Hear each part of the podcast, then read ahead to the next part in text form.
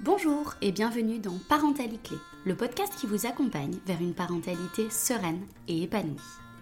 Je suis Rita Ezroura, éducatrice de jeunes enfants diplômée d'État et sophrologue, et en tant que spécialiste de l'accompagnement éducatif et familial, je vous aide à trouver les clés pour améliorer votre quotidien en famille.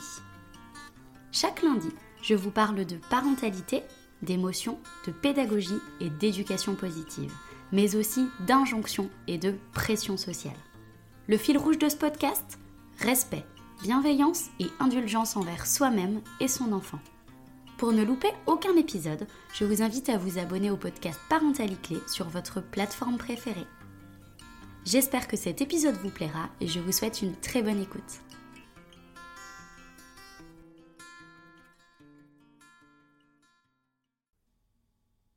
Il y a 15 jours, dans le 33e épisode de Parentalité, je vous parlais de l'écoute bienveillante et je vous donnais des clés pour écouter sincèrement, attentivement et de façon authentique les personnes autour de vous.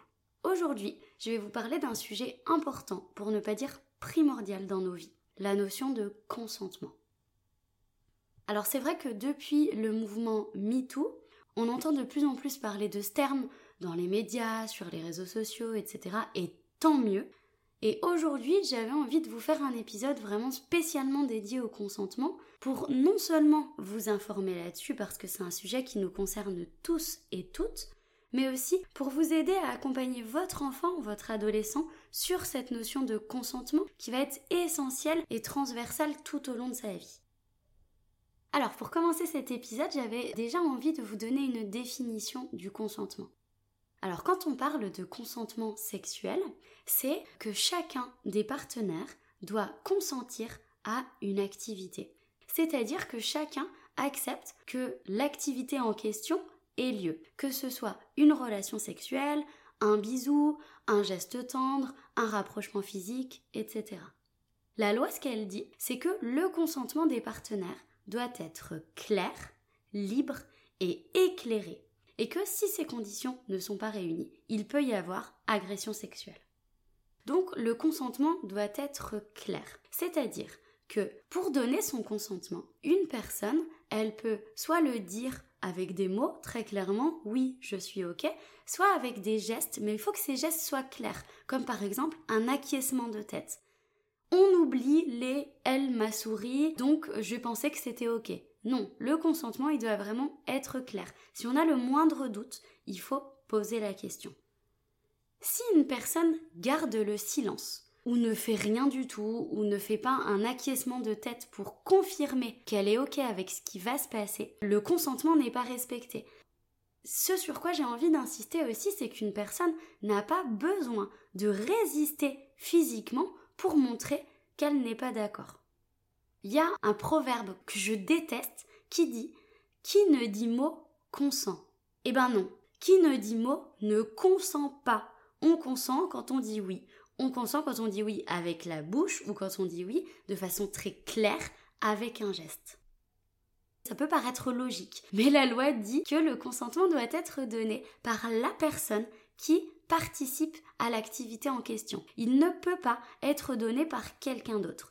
C'était important pour moi aujourd'hui de soulever ce point-là, parce qu'en fait, ça m'a fait penser directement à quelque chose que les adultes ont tendance à faire avec les enfants, le fameux fais un bisou à papy, fais un bisou à mamie, fais un câlin à tonton, fais un câlin à tata. C'est comme si, en tant qu'adulte, en fait, on se substituait au consentement de l'enfant.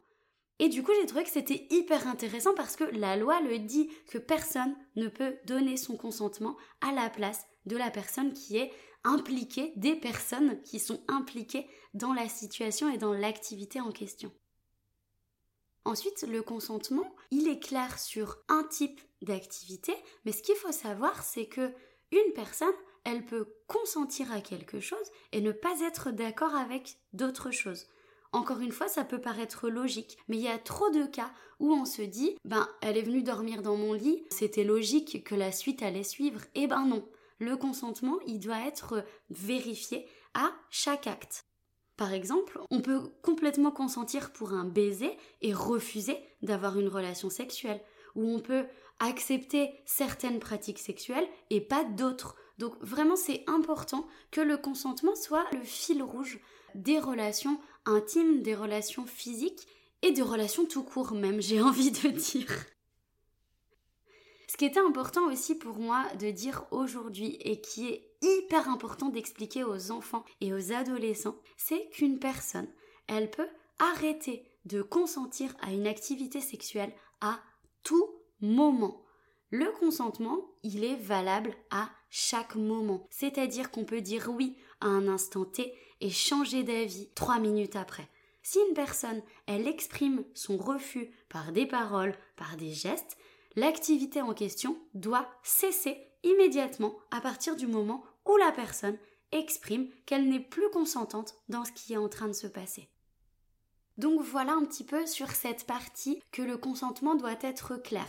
Il doit être clair dans la façon dont on recueille le consentement, donc des paroles, des gestes très clairs, et surtout le consentement doit être clair à chacun des moments de la relation, à chacun des moments de l'activité qu'on est en train de mener avec une ou des personnes.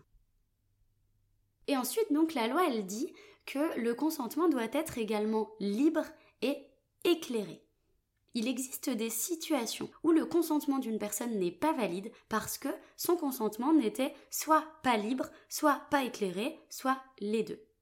C'est le cas par exemple quand on a un des partenaires qui se sent obligé d'accepter une pratique ou quand il accepte et qu'il n'est pas tout à fait au courant de toute la situation. Par exemple, si euh, vous êtes atteint ou atteinte d'une maladie sexuellement transmissible ou d'une infection sexuellement transmissible et que la personne la personne avec vous n'est pas au courant et que vous ne lui dites pas, en fait, vous ne respectez pas son consentement si vous passez à une activité sexuelle.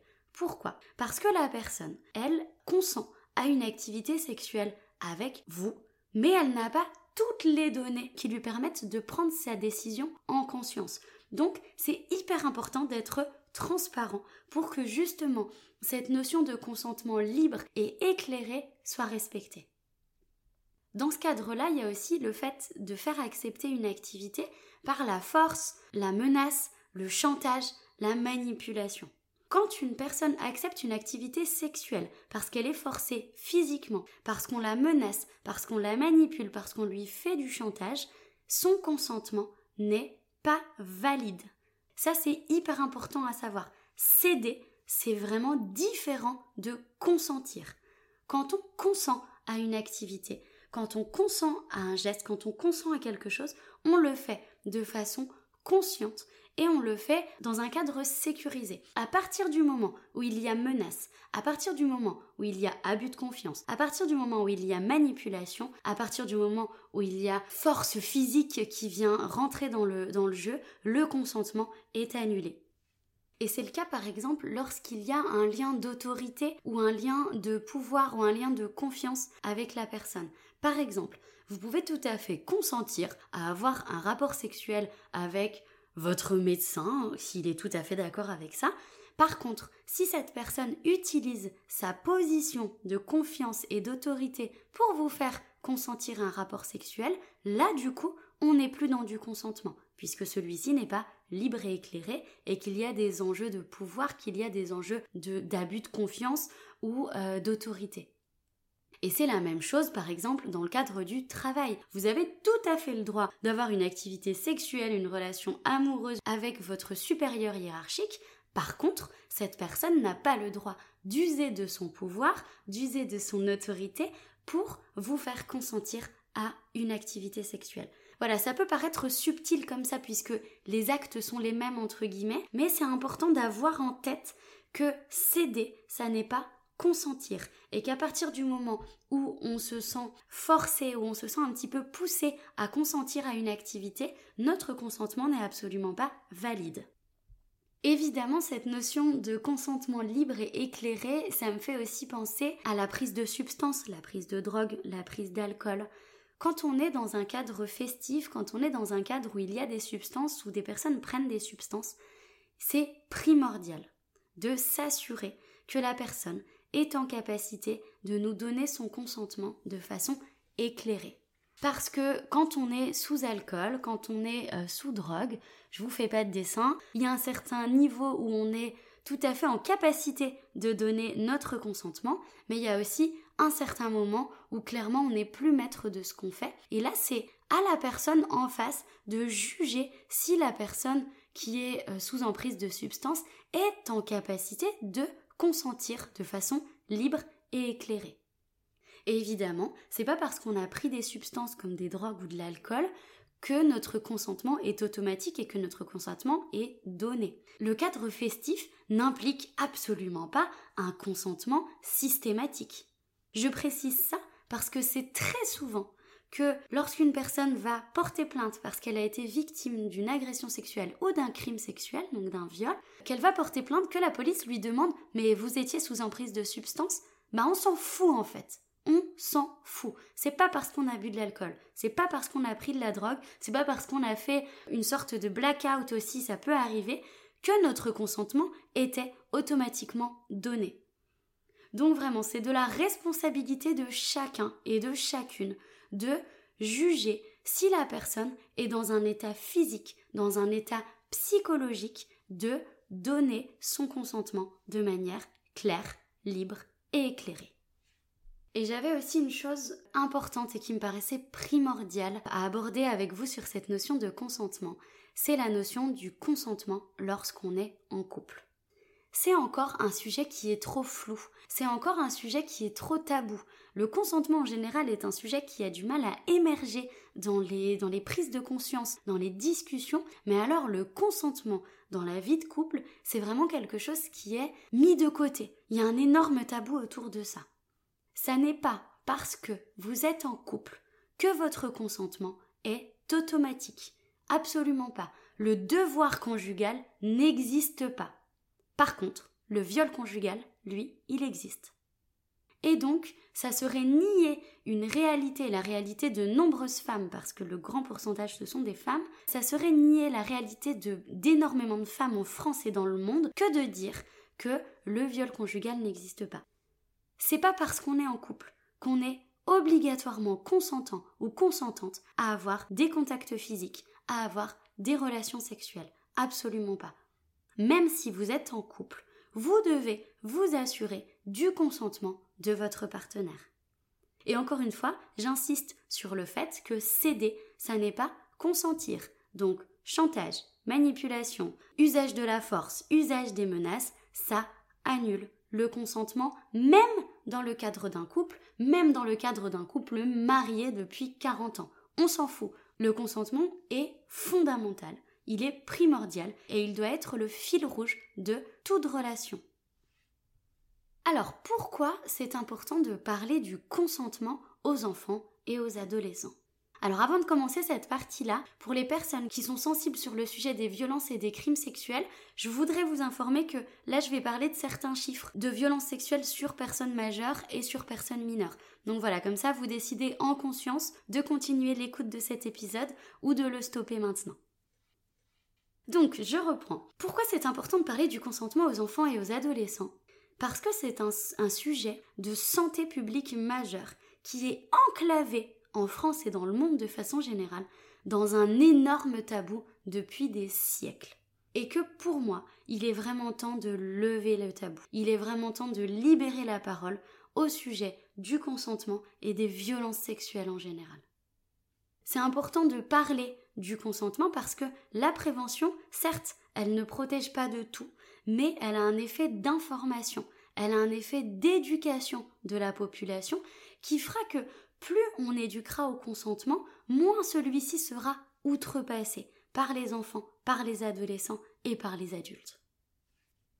Et puis, pourquoi c'est important de parler du consentement aux enfants et aux ados? Parce que il est fondamental, il est primordial d'apprendre aux enfants qu'ils ont le droit de poser leurs limites et que c'est une obligation de respecter les limites de l'autre et que l'autre a l'obligation de respecter nos limites également.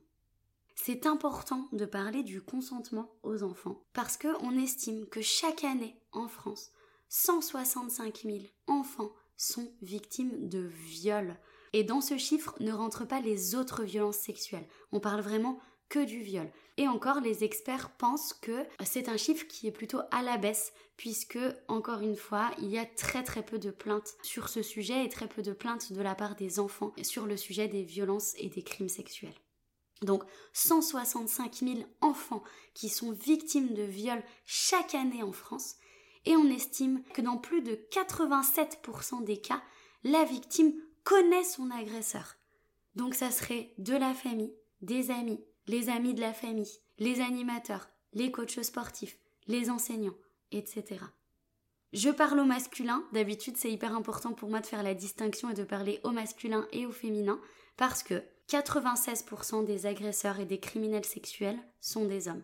Donc c'était important pour moi de relever cette réalité et de ne pas mettre du féminin là où c'est une réalité qui est majoritairement euh, masculine. Donc voilà, c'est hyper important parce que en parlant du consentement aux enfants, on ne va pas éviter qu'il y ait des personnes qui soient déviantes et qui outrepassent le consentement des enfants. Par contre, on peut donner les clés aux enfants pour poser leurs limites et pour savoir qu'il y a des choses qui sont possibles et qu'il y a des choses qui sont interdites. Et ça me fait penser à plein de témoignages que j'ai eus, j'en ai eu plusieurs dans ma pratique professionnelle ou dans ma vie personnelle, de personnes adultes qui ont vécu des violences sexuelles en étant enfants et qui ne savaient pas que c'était interdit, qui se demandaient s'ils n'ont pas fait quelque chose de mal, qui se demandaient s'ils n'avaient pas cherché, ou tout simplement qui se disaient que c'était normal dans la relation. En informant les enfants sur le consentement, en les éduquant à cette notion de limite de leur corps, de respect de leur corps, et en leur expliquant qu'il y a des choses qui sont fondamentalement interdites, vous leur donnez les clés de venir vers vous, vous expliquer qu'il y a des situations difficiles qu'ils ont vécues éventuellement, que leur consentement a été outrepassé, et vous ouvrez la communication, et ça permet encore une fois de participer à briser ce tabou autour du consentement, autour de la pédocriminalité et autour des violences sexuelles en général. Alors comme je vous disais tout à l'heure, les chiffres des enfants et des personnes victimes de crimes et de violences sexuelles, on estime qu'ils sont quand même très bas parce que très très très peu de victimes de violences sexuelles et de crimes sexuels portent plainte. On estime que moins de 4% des victimes de viols mineurs portent plainte et 10% des victimes de viols adultes portent plainte. 4% pour les viols sur mineurs et 10% pour les viols sur adultes. C'est effarant. Ces chiffres sont effarants. Donc, encore une fois, on ne pourra pas éviter la souffrance du monde aux enfants autour de nous. Mais en éduquant au consentement, on permet de briser le tabou, on permet d'informer les enfants, les adolescents, les futurs adultes sur la notion de limite et du respect de leur propre corps et du respect du corps de l'autre. Alors, comment accompagner les enfants et les adolescents sur la notion de consentement? Alors, il y a une ressource que je trouve super, c'est une vidéo YouTube qui s'appelle Le consentement expliqué aux enfants. Je vous mettrai le lien en description de l'épisode de podcast. Elle est super bien faite, je vous en dis pas plus, mais allez jeter un petit coup d'œil. Je trouve que c'est très bien fait pour pouvoir aborder la notion de consentement avec les enfants, même avec les adolescents. Ensuite, déjà pour accompagner les enfants à la notion de consentement. Selon moi, il y a une base importante, c'est qu'il est fondamental de respecter l'intimité de l'enfant, le corps de l'enfant et les limites de l'enfant. Et ça, depuis le plus jeune âge. Parce que en inculquant à votre enfant que vous respectez son corps, que son corps est précieux, que vous respectez son intimité et que vous écoutez ses limites, vous êtes déjà dans les prémices du consentement. Vous lui expliquez que vous n'outrepassez pas ses limites et du coup c'est hyper important dans la construction de l'enfant. Ensuite, ce qui selon moi est hyper important, c'est de respecter et même, je dirais, de valoriser le stop de l'enfant. Par exemple, vous faites un jeu de chatouille avec votre enfant, quand il vous dit stop, c'est stop, vous arrêtez symboliquement et même très concrètement, le fait de dire stop, c'est déjà poser ses limites, et le fait de respecter le stop, c'est respecter les limites de l'enfant. Comment voulez-vous éduquer au consentement, aux limites du corps de votre enfant, au fait de respecter ses propres limites et de, respecter les limites de l'autre, si vous-même dans les jeux, vous respectez pas si votre enfant vous dit stop? Autre chose primordiale et qui me tient particulièrement à cœur, ne jamais forcer un enfant à faire des bisous ou des câlins. Le consentement, il commence là. On ne doit forcer personne à faire des bisous ou des câlins. Moi personnellement, si on me force à faire un bisou ou un câlin à quelqu'un, je dis non. C'est mort, c'est non. Donc du coup, je trouve que c'est important et c'est fondamental de vraiment respecter quand l'enfant n'a pas envie de faire un bisou ou un câlin. Je comprends bien que ça part d'une idée bienveillante de faire euh, respecter les codes de politesse de la société, mais dans ces cas-là, on peut dire bonjour ou au revoir avec un signe de la main, en serrant la main, en envoyant un bisou de loin, en faisant un check. Il y a beaucoup beaucoup de choses qui peuvent se faire et qui ne sont pas obligatoirement des bisous ou des câlins. Et puis, c'est également important d'ouvrir la communication sur cette notion de consentement avec votre enfant. Quand je parle d'ouvrir la communication, je parle de parler du corps, du respect du corps de votre enfant, du respect de son propre corps, du respect du corps de l'autre, parler aussi de l'anatomie, de la sexualité, de la vie affective, des sentiments, de la notion de limite. C'est hyper important de ne pas mettre de tabou parce que Ouvrir la communication, c'est laisser un espace, c'est ouvrir un espace de liberté où votre enfant va pouvoir se confier s'il a des doutes, s'il a des questions, s'il a des peurs ou s'il a vécu des situations difficiles. Et puis toujours dans le cadre de la communication, c'est hyper important de parler clairement et avec des mots simples qui sont adaptés à votre enfant et à son âge de la notion de consentement. Tout simplement expliquer qu'il y a des limites et qu'il y a des choses qui sont permises et qu'il y a des choses qui sont interdites. Et vous pouvez également parler librement de la notion d'agression sexuelle pour, encore une fois, ouvrir la communication, créer un espace de communication safe et de confiance et participer à briser ce tabou qui est un réel fléau dans la société. Oui, la pédocriminalité, les violences sexuelles, ça existe. Et c'est pas en fermant les yeux que le problème va disparaître. Je comprends que ce soit un sujet qui est difficile à aborder, mais c'est de notre rôle, c'est de notre responsabilité en tant qu'adulte de participer à l'éducation des enfants sur le sujet du consentement, sur le sujet de la violence sexuelle, et ça passe par des discussions et ça passe par de la prévention. Et puis, moi je suis vraiment partisane de l'authenticité dans la relation avec son enfant ou avec son adolescent, si vous-même vous avez vécu des violences sexuelles en étant enfant ou adulte, vous pouvez en parler avec votre enfant quand vous sentirez qu'il est suffisamment prêt, qu'il est suffisamment mature pour entendre ce que vous avez à lui dire. Pourquoi vous pouvez lui parler de ça? Déjà parce qu'encore une fois, il faut que la peur, la culpabilité, la honte changent de camp. C'est pas à vous d'avoir honte de parler de votre situation de victime. C'est pas à vous d'avoir honte de parler de ce qu'on vous a fait subir. Si on a outrepassé vos limites, si on a outrepassé votre consentement, si on vous a violenté, ça fait partie de votre histoire de vie.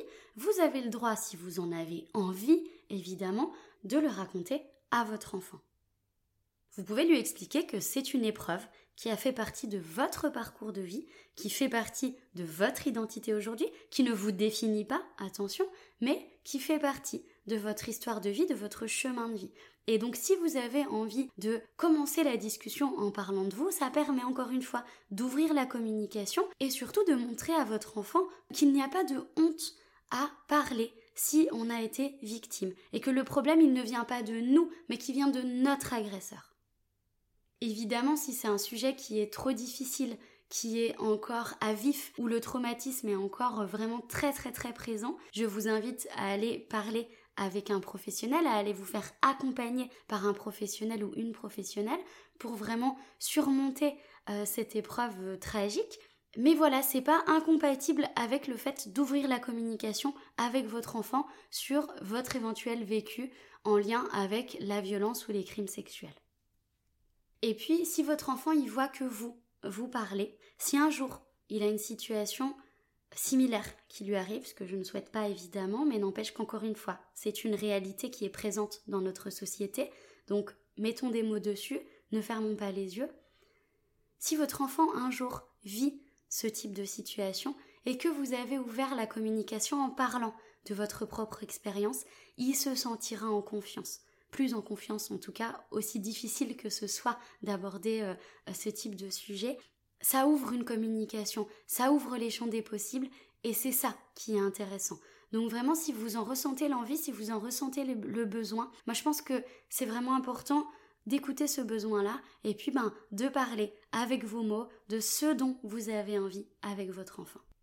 Il y a une phrase que j'utilise très très très souvent avec les enfants, que ce soit les enfants de mon entourage ou les enfants que j'ai pu accompagner euh, dans ma pratique professionnelle, c'est c'est mon corps, c'est moi qui décide. Ces mots sont simples, mais cette phrase est parlante. Un enfant, il va tout de suite comprendre. C'est mon corps, c'est moi qui décide. Et vous aussi, vous pouvez l'utiliser. Si vous avez votre enfant qui euh, euh, vous passe la main euh, dans le décolleté pour aller toucher votre poitrine ou qui vous touche les fesses pour je ne sais quelle raison, et que vous êtes inconfortable avec ça, vous avez tout à fait le droit de lui dire Attends, là c'est mon corps, c'est moi qui décide, et moi j'ai pas envie que tu fasses ça. Cette phrase très simple, très accessible, et très facilement réutilisable et réactivable, elle permet de poser ses limites de façon très claire et de façon très simple. C'est mon corps, c'est moi qui décide. Point final. Alors, avant de clôturer cet épisode, je voulais tout simplement vous parler de comment s'assurer du consentement d'une personne. Il n'y a pas 36 000 façons. La meilleure façon de s'assurer du consentement de quelqu'un, c'est de lui poser la question avant, évidemment, de passer à l'action. Il y a un énorme tabou sur ce consentement dans les relations amoureuses, dans les relations sexuelles, parce qu'on se dit que le consentement enlève la spontanéité du moment. Non Et d'ailleurs, il y a un compte Instagram qui s'appelle Orgasme et moi que j'aime beaucoup, qui parle beaucoup beaucoup de consentement, c'est un des fils rouges de ce compte Instagram, où du coup Charline, qui est, euh, qui est la créatrice euh, du compte, elle dit que le consentement c'est sexy. Eh ben oui, en fait, il faut recréer cette culture de poser la question, de s'assurer du consentement de la personne tout au long d'une relation, tout au long d'un acte sexuel, tout au long d'un acte intime. La culture cinématographique, la culture littéraire du romantisme, elle ne nous apprend pas à poser la question du consentement. Elle parle de petits papillons dans le ventre, elle parle du prince charmant, etc. Tout est romancé, tout est illusionné, mais c'est pas la vraie vie. Et je vous parle même pas de la culture du porno dans laquelle le consentement est absolument inexistant. Et on ne peut pas fermer les yeux sur le fait qu'aujourd'hui, le porno fait partie de la culture des adolescents. Ils ont accès au porno, donc il faut absolument éduquer les enfants au consentement et leur expliquer que le porno, c'est pas du tout la vie et que quelqu'un qui dit non ou quelqu'un qui fait une moue de la tête ou quelqu'un qui repousse ou quelqu'un qui dit rien, c'est non. Pour s'assurer du consentement de quelqu'un, on lui pose la question et on a une réponse claire et au moins on peut continuer nos activités de façon totalement safe.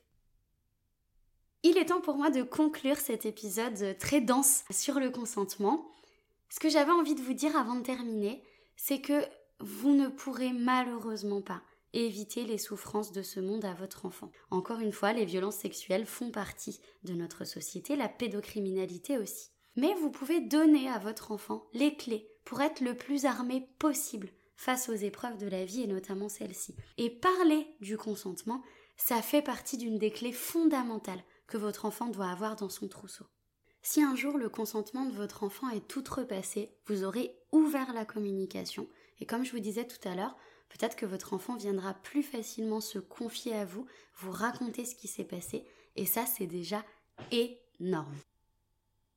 Et voilà, c'est terminé pour aujourd'hui. J'espère que cet épisode vous a plu et qui vous a permis d'y voir un petit peu plus clair sur cette notion de consentement et qui vous a donné des clés également pour accompagner votre enfant et votre adolescent sur la notion de consentement et du respect des limites de son corps et du corps de l'autre. Je vous retrouve dans 15 jours pour le prochain épisode de Parentali Clé.